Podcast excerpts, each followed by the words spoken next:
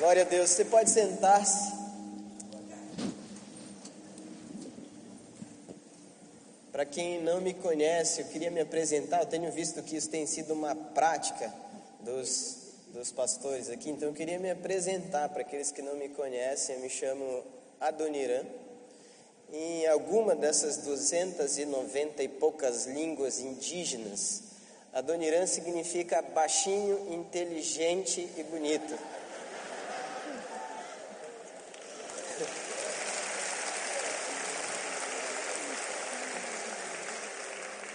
Eu não sei você, mas eu tive uma semana muito especial.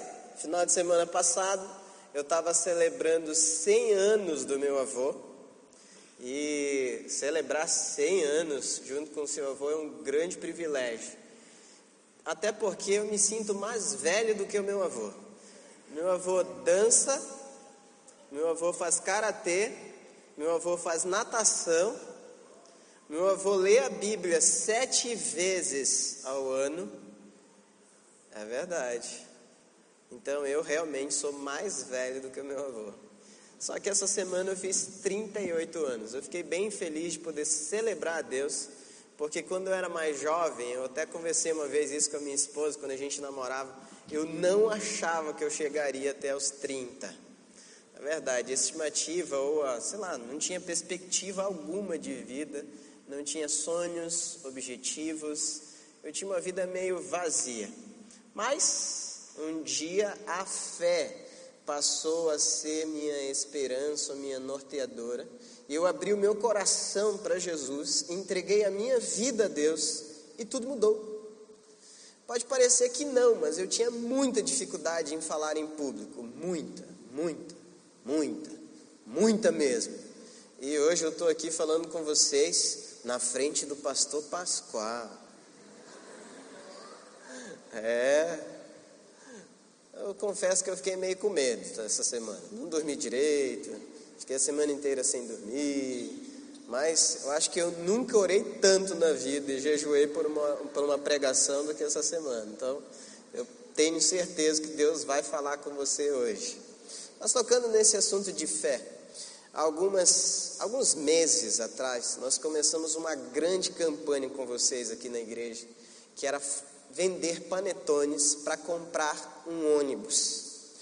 E eu aprendi a ter fé, não é verdade? E eu comprei 50 mil panetones. Vendi, acho que só 30 mil panetones. É verdade, a minha expectativa era que vocês engordassem pelo menos 11 quilos a mais. Não deu certo, todo mundo dessa igreja é fitness, né? Então foi muito difícil. E porque eu não consegui vender tudo, eu fiquei meio deprê, vou falar a verdade, fiquei meio deprimido. Não consegui vender tudo, eu ficava pensando, puxa vida, e agora? Não vou conseguir comprar o ônibus. O valor que eu arrecadei com a venda dos panetones, eu consegui pagar todos os panetones que nós compramos. E tudo bem, não era um dinheiro da igreja, nós fizemos vários movimentos para juntar esse dinheiro para comprar os primeiros panetones, mas é uma responsabilidade muito grande. Vender 50 mil panetones para comprar um ônibus para essas pessoas lindas e maravilhosas aqui e além de tudo, poder prestar contas depois para vocês. E aí, quando eu não consegui vender depois da Páscoa, não consegui no Natal, depois da Páscoa, puxa, baixinho aqui ficou triste, ó. Eu fiquei triste mesmo. E eu fiquei bem desanimadão. Mas Deus é muito bom. E se você vive pela fé, o justo vive pela fé, Deus faz milagres. Então, um irmão dessa igreja, já vi ele estar tá sentadinho ali do lado da sua esposa, me ligou e falou assim: Pastor, será que nós podemos conversar sobre o ônibus? Eu falei: Puxa, claro. Pensei que ele ia me dar um dinheirinho. Vou confessar, vou falar a verdade. E aí eu descobri que não, ele queria me apresentar a empresa de ônibus e tal e me mostrar alguns, alguns ônibus diferentes, algumas coisas assim. Eu falei, ah, legal. Combinado. Vou lá, fui na reunião. Quando nós chegamos lá, estava ele, a, a empregadora, a dona da empresa. E daí ela levantou da mesa e falou assim: Pastora Dona Irã, que legal ter você aqui. Eu fiquei de boca aberta, porque Deus faz milagres. E um ônibus que seria mais ou menos 80, 90 mil reais, essa empresa nos vendeu por 20 mil reais.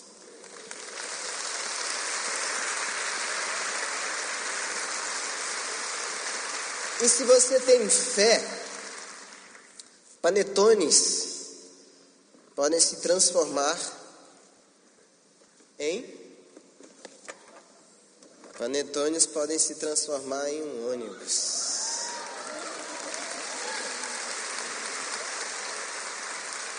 Se você tem fé, panetones podem se transformar num ônibus. Ô Jesus, né? Ô Jesus maravilhoso. É que tem o pessoal, o pessoal da, da, das cadeirantes, a maioria deles vem da Assembleia de Deus, né? Então, quando o pastor falou desse livro aqui, ah, vai ser oração do fogo, todos eles começaram a dar uma sapateada ali. E você está rindo, porque provavelmente você veio da Assembleia de Deus também. Eu acho que 70% dessa igreja é da Assembleia de Deus, para dizer bem a verdade. Por isso que eu sempre prego de gravata, para né, não ter nenhum problema. Mas fé é algo que faz o nosso coração se encher de esperança. Deus fez esse milagre, mas ele não parou por aí, porque eu tinha 20 mil panetones parados aí, e eu não sabia o que fazer com eles. Se eu não fizesse alguma coisa, se eu não vendesse esses panetones, eles, eles iriam estragar. Mas eu não tinha mais força para vender panetone. Não tinha mais equipe para vender panetone. Eu não tinha mais gente interessada em panetone. E aí, eu estava lá, é, fala a verdade, né? O pessoal passava por mim, na hora que me cruzava comigo no, no, no, no corredor da igreja, entrava no banheiro, ia para outro canto. Alguns me cumprimentavam e falavam assim: Oi, pastor Panetone. O povo já estava me confundindo com o Panetone. E aí uma pessoa me ligou. Uma professora de uma escola me ligou e falou assim: Pastor, eu fiquei sabendo que tem panetone na igreja. Eu sou professora de uma escola aqui de cegos, crianças cegas, e eles não ganharam nada no Natal não ganharam nada agora na Páscoa. Será que a igreja, olha só que coisa linda, será que a igreja poderia abençoar essas crianças doando alguns panetones? Deus mesmo mostrou o que ele queria fazer com esses panetones.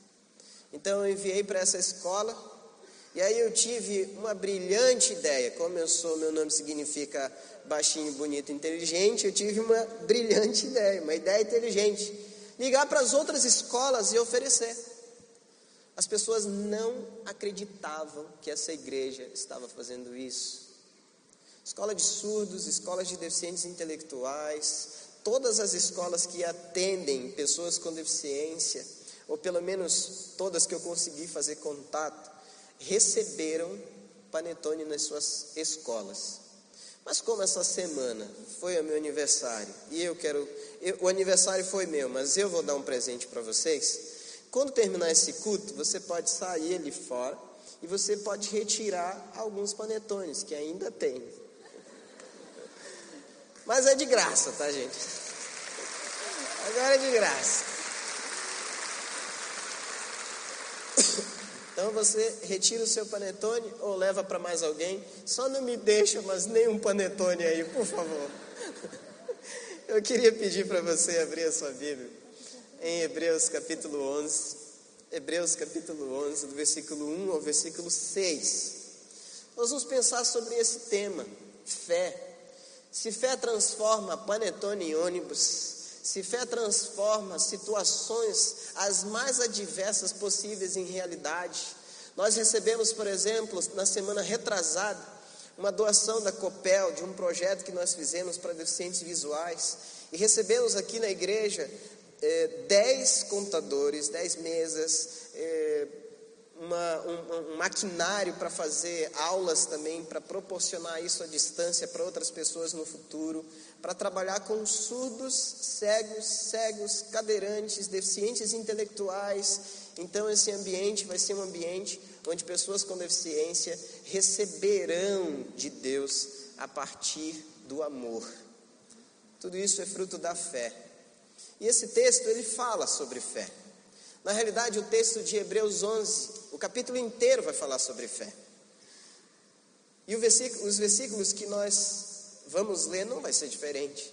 Então leia comigo Hebreus capítulo 11, do versículo 1 a 6. A palavra de Deus nos diz assim: Ora, a fé é a certeza daquilo que esperamos e a prova das coisas que não vemos. Pois foi por meio dela que os antigos receberam bom testemunho. Pela fé entendemos que o universo foi formado pela palavra de Deus, de modo que aquilo que não se vê não foi feito do que é visível. Pela fé, Abel ofereceu a Deus um sacrifício superior ao de Caim. Pela fé, ele foi reconhecido como justo, quando Deus aprovou as suas ofertas. Embora esteja morto, por meio da fé, ainda fala. Pela fé, Enoque foi arrebatado de modo que não experimentou a morte e já não foi encontrado, porque Deus o havia arrebatado. Pois antes de ser arrebatado, recebeu testemunho de que tinha agradado a Deus. Sem fé é impossível agradar a Deus, pois quem dele se aproxima precisa crer que ele existe e que recompensa aqueles que o buscam. Vamos orar? Senhor Jesus, muito obrigado por essa manhã tão especial por esse dia em que o Senhor nos trouxe na tua casa para ouvir a tua voz. Por isso te suplicamos, Deus, fala conosco. Nós precisamos ouvir a tua voz. Senhor, fala conosco. Em nome de Jesus. Amém. Amém. Bem, esse livro de Hebreus é um livro muito curioso, porque ele não tem o nome do autor, não tem uma data específica que você consiga localizá-lo em algum lugar ou dar o nome de um autor para ele.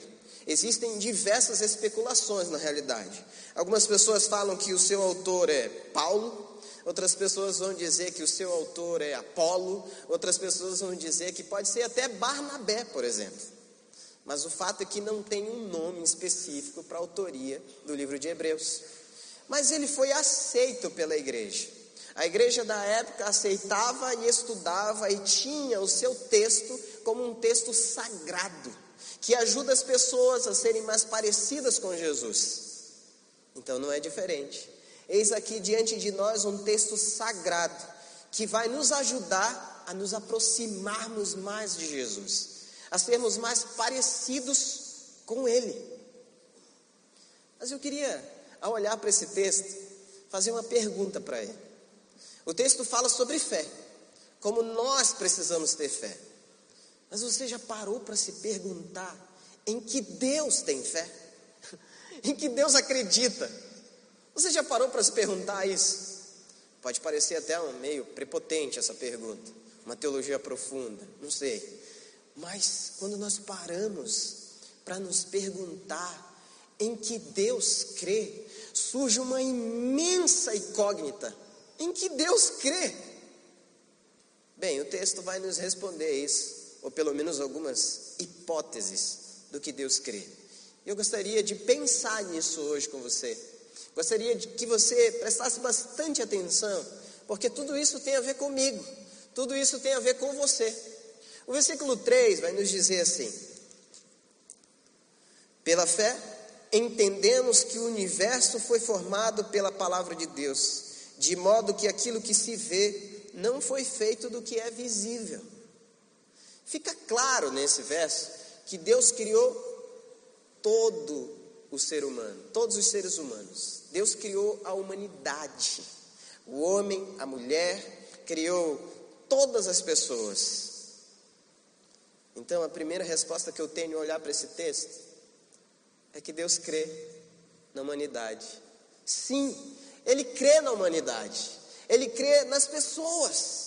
Ele crê que as pessoas podem fazer a grande diferença, ou que as pessoas podem retornar ao plano original Porque eu não sei se você sabe, mas o mundo está indo de mal a pior. Quando nós olhamos para os países, eles estão querendo uma guerrinha a todo custo. Quando nós olhamos para o nosso país, as coisas não estão indo muito bem. Quando nós olhamos para fora, nós percebemos que o mundo parece que está em ruínas. Parece que o mundo, então, as pessoas, então, esqueceram que Deus espera, que Deus crê que nós, que todos nós, que toda a humanidade se prostre aos seus pés, adorando o seu nome e sendo parecido com Ele, amando como Ele nos amou, como Ele nos ama. Essa igreja me deu a oportunidade de fazer uma viagem missionária uma vez. Eu fui conhecer algumas igrejas e fazer um trabalho missionário na República Dominicana e no Haiti. Eu vou falar Haiti antes que você pense, ah, República Dominicana, eu também queria ir. Praias, Punta Cana, muita comida, coisa bonita. E eu cheguei lá, era tudo isso mesmo. Praias, igrejas, pessoas receptivas. Mas quando você falava de Jesus, todo mundo se travava, todo mundo se trancava. As pessoas não queriam Deus nas suas vidas. As pessoas parece que não necessitavam dele. As igrejas eram bem pequenininhas. Eu fui falar numa reunião de pastores, eu acho que era convenção de pastores, tinham nove pastores lá. Foi muito legal, porque eu falava em português, eles falam espanhol, ninguém entendia nada, eu fingia que eles estavam entendendo e eles fingiam que me entendiam. Mas depois eu fiquei pensando, nossa, como o evangelho aqui ainda não cresceu, não se expandiu. Precisamos investir mais nesse lugar. Terminou a minha semana ali, nós fomos para o Haiti. Ah, eu estava empolgado. Puxa, eu vou ver muita coisa legal lá, vou conhecer muitas pessoas. Quando nós atravessamos a fronteira, eu comecei a ver a grande diferença entre a República Dominicana e o Haiti. Depois do terremoto, as pessoas não reformaram nada, continuavam aquelas ruínas, uma miséria. Era muito triste. Mas enquanto nós atravessávamos essa fronteira, nós começamos a orar por esse lugar. Começamos a pedir que Deus abençoasse aquela nação, abençoasse a humanidade que estava localizada ali. e é engraçado como as coisas mudam, né? Porque nós andamos um pouquinho no ônibus, chegamos na primeira cidade, e ali perto daquela cidade, parece que todas as pessoas estavam fora, nas ruas, armadas de pau, pedra, facas, talvez armas, eu não consegui ver, eram muitas pessoas. Eles entraram, pegaram o nosso motorista, jogaram no chão, bateram nele violentamente. E quem estava sentado do lado do motorista? Eu. Eu seria o próximo. E eu comecei a me apavorar. Eu fiquei muito, muito, muito com medo. E aí eu comecei a orar e me perguntar: o que, que eu estou fazendo aqui? Mas eu olhei para trás, eu vi que as pessoas que estavam comigo estavam mais desesperadas ainda. Tanto que algumas estavam levantando a mão dizendo: Pai, em tuas mãos entrego meu espírito. O desespero foi muito grande, muito grande. Eu não queria que você estivesse lá. Ou melhor, eu queria, porque daí você entenderia a história. Mas de repente, um jovem se aproximou do, ônibus, estava todo mundo de camisa do Brasil, e aí ele veio, apontou para mim, eu estava sentado na frente, eu estava à vista de todo mundo, saiu, voltou com outro jovem, os dois apontaram para mim, eu falei, pronto, estão armando, como é que eles vão me bater? E aí esses dois saíram e voltaram com mais dois. E os quatro estavam apontando para mim. Eu falei, pronto, eles olharam para mim, acharam que eu era musculoso, não ia, ia, dar conta dos dois, chamaram mais dois, porque quatro não dou conta. E aí, esse primeiro apontou para mim e falou assim: Cacá.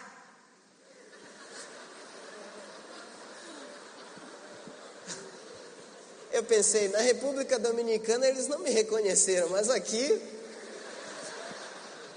ficou muito melhor. Eu sei que esse tumulto passou, nós conseguimos chegar no Haiti, nós visitamos algumas, algumas igrejas e eu nunca vi, nunca vi, nunca, nunca vi tanta gente reunida num lugar para adorar a Deus. Os cultos duram 24 horas. Eles oram como pessoas que eu nunca vi, orando daquele jeito. Eles não estavam gritando, pulando, rebolando no chão, mas as lágrimas corriam nos seus olhos. E dava para ver o desejo de se encher de Deus.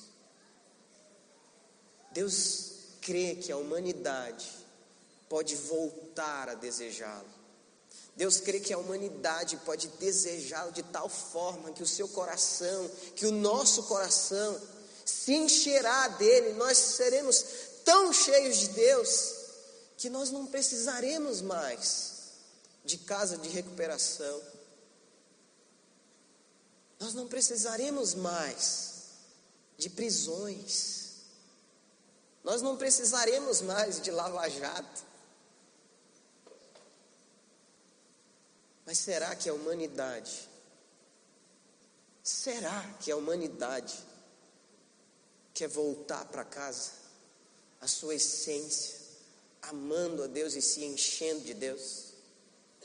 Será que a humanidade deseja isso? Será que nós desejamos isso? Ou é muito fácil apontar os erros alheios e não olhar para dentro das nossas próprias corrupções e entregá-las e confessá-las a Deus? Deus crê que a humanidade pode ser diferente. Mas quando eu olho para esse texto, no versículo 6, eu ainda descubro outras coisas. O versículo 6 nos diz assim: sem fé é impossível agradar a Deus, pois quem dele se aproxima precisa crer que ele existe e que recompensa aqueles que o buscam. Quem são aquelas pessoas que buscam a Deus? A sua igreja a sua igreja. Então Deus não somente crê na humanidade, como Deus crê na sua igreja. Deus crê em mim e Deus crê em você.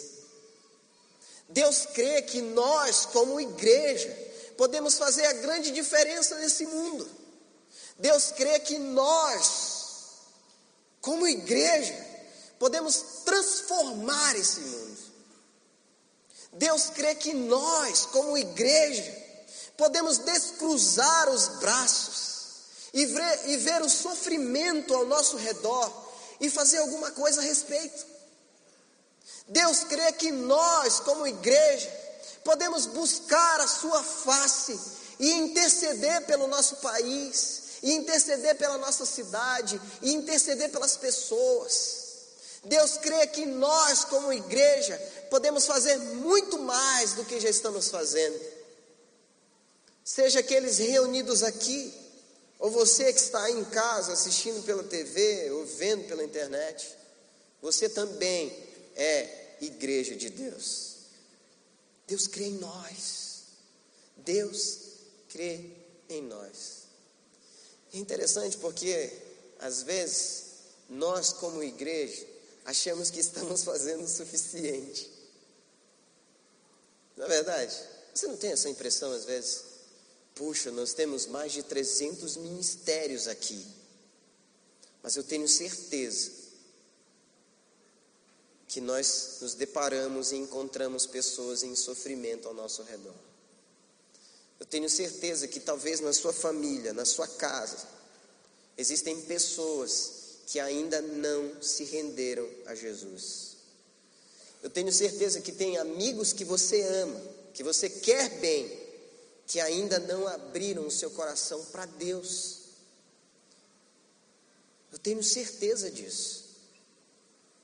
Então eu e você temos um grande privilégio privilégio de ser instrumentos nas mãos de Deus como igreja e levar a mensagem do amor de Deus para outras pessoas. Mas quando eu olho para esse versículo, eu descubro que não é só na humanidade e na igreja que Deus crê. Deus crê também em nós. O versículo diz: sem fé é impossível agradar a Deus, pois quem dele se aproxima precisa crer que ele existe. Quem dele se aproxima, as pessoas no coletivo, mas as pessoas no individual. Isso significa que Deus acredita em mim. Isso significa que Deus acredita em você, mesmo com as suas limitações. Eu conheço a história de uma menina que, com 16 anos, sofreu um acidente. Com 16 anos, ela foi dar um mergulho e ela se tornou cadeirante. Ela naturalmente entrou em depressão, pensou em morrer. Eu acho que até tentou a sua morte várias vezes. Deixa eu ver se eu consigo pilotar. Mas a cadeira de rodas dela não foi um limite. Ela já entregou 100 mil cadeiras de rodas no mundo. Ela tem mais de 50 artigos ou vídeos e diversas iniciativas que falam do amor de Deus em mais de 50 línguas diferentes. Alguns anos atrás eu pensava que seria impossível a nossa igreja ter uma parceria com eles. Mas eu fui lá, fui com fé, porque talvez eu em algum momento esqueci, eu devo ter esquecido mesmo, que se nós temos fé, Deus pode fazer todas as coisas. Nós fechamos essa parceria. Eu queria que você conhecesse um pouco mais da história dela. Então, hoje, quando você sair daqui, você vai investigar, estudar um pouquinho sobre a Johnny Erickson Tada. Johnny Erickson Tada é uma mulher incrível que, como igreja, aceitou o grande desafio de fazer a diferença nesse mundo. Mas ela também aceitou o desafio de se tornar um instrumento na sua individualidade para abençoar a vida de outras pessoas. Deus então não só acredita na humanidade, não só acredita na sua igreja, Deus acredita em você. A Johnny não deixou que a sua tetraplegia, é, ela só funciona daqui para cima, a limitasse. Em todas as conferências do Billy Graham, ela estava junto. Ela já passou por dois cânceres. E ela permanece firme anunciando a mensagem de Deus. Mas e você? Deus acredita na humanidade, acredita na sua igreja, acredita em você. Mas e você acredita em você? Você acredita que Deus pode usar a sua vida com poder, com graça, com misericórdia e fazer a diferença nesse mundo? Você acredita que você pode se tornar um instrumento nas mãos de Deus para a glória do nome de Deus nessa terra? Você acredita que você pode ser um instrumento nas mãos de Deus para a sua célula, para o seu ministério, para a sua casa, para a vida de outras pessoas? Você acredita nisso? Isso é um grande problema, porque às vezes nós não acreditamos, ou às vezes nós acreditamos demais. Quando eu era mais jovem, eu fui participar de um campeonato de karatê. Eu gostava desse negócio de karatê, karatê de manhã, karatê à tarde, karatê à noite. E eu queria entrar na seleção brasileira, então tinha uma eliminatória e eu fui para esse campeonato. Fui ganhando tudo. Eu já pareço Jack Chan, então imagina lutando. Fui ganhando todas as lutas, fui ganhando todas as lutas, fui ganhando todas as lutas. Cheguei na final. E aí, eu fui investigar quem era o meu adversário. Olhei para o outro lado, era um cara que era faixa vermelha. Eu já era faixa marrom. Puxa vida. A minha faixa olhou para mim, eu olhei para ela. A minha faixa disse em alto e bom som: É hoje que nós vamos arrasar. E eu falei: Com certeza. Faixa vermelha, faixa marrom, eu sou muito melhor que esse cara. E aí nós fomos para o tatame, estava eu de um lado e ele do outro, e tem uma palavrinha que os, que os árbitros falam que é, falam que é hajime. Hajime é uma palavra em japonês que significa corre muito rápido e bate, senão você vai apanhar. E aí ele foi hajime, e eu não vi mais nada. Eu só comecei a ver depois que eu voltei do desmaio e o meu olho começou a desinchar. Eu fui tão prepotente, tão orgulhoso, tão autossuficiente, que não perguntei para o meu sensei se ele tinha assistido às lutas daquele rapaz, se ele tinha visto alguma falha naquele rapaz, se ele tinha visto alguma coisa. A minha faixa falou tão mais alto e eu ignorei todos os sinais e levei uma surra.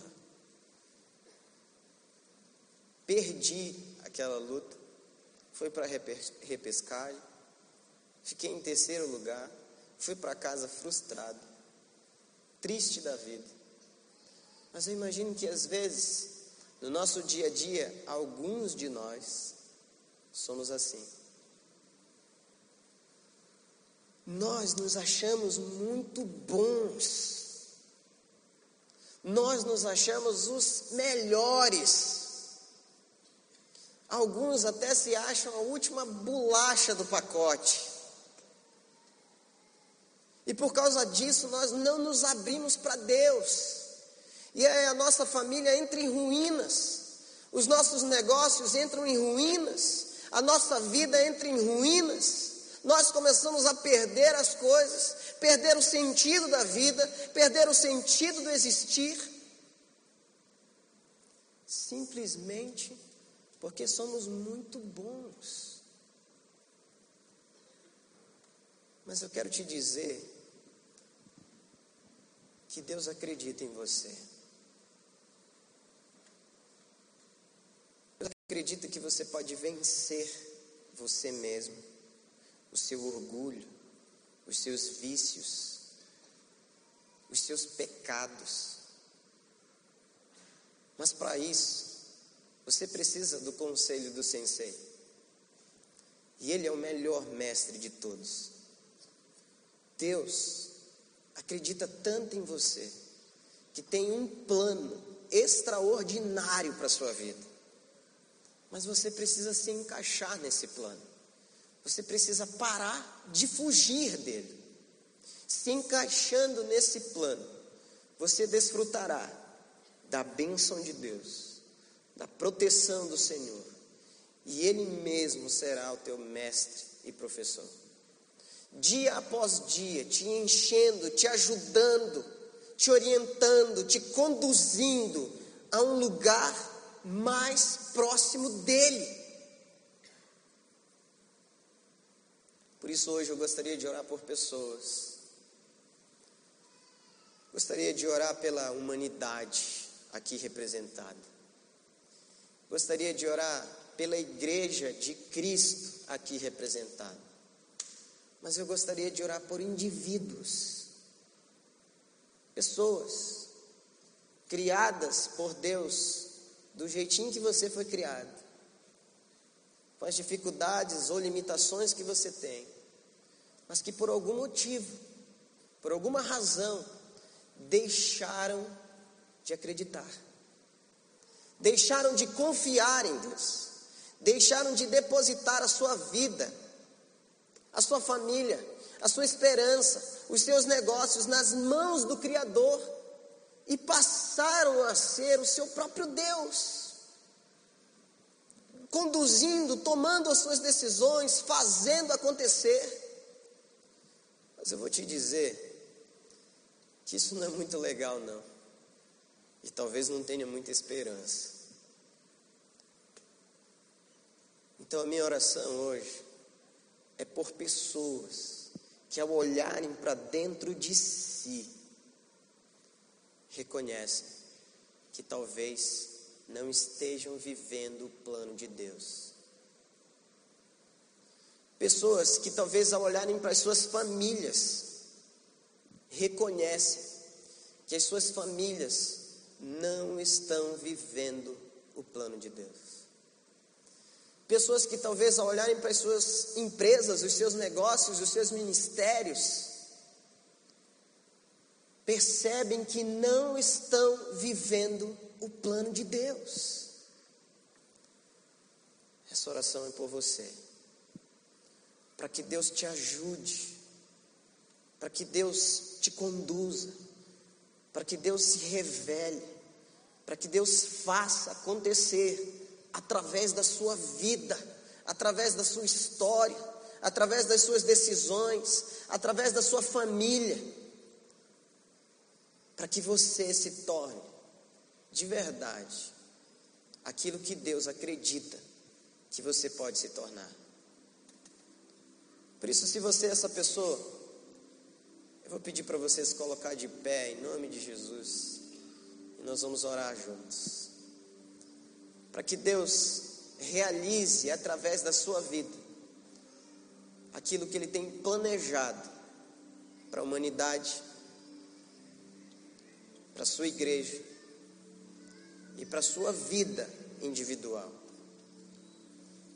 para a humanidade, para a sua igreja e para a sua vida individualmente.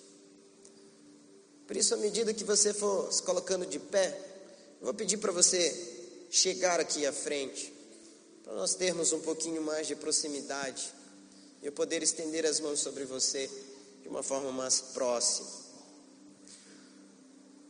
E eu vou pedir que Deus te ajude. Essa vai ser a minha oração. Deus te ajude a crer, porque Ele já crê. Deus te ajude a crer porque ele já crê. Ele crê que nós, como humanidade, podemos fazer a diferença na nossa sociedade. Ele crê que nós, como igreja, podemos fazer a diferença nesse mundo.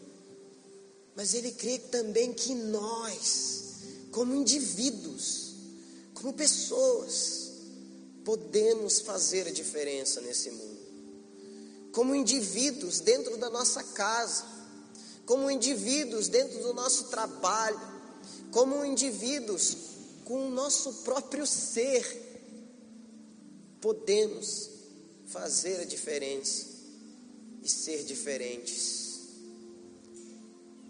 Vou pedir para que Deus nos ajude a crer, porque Ele já crê.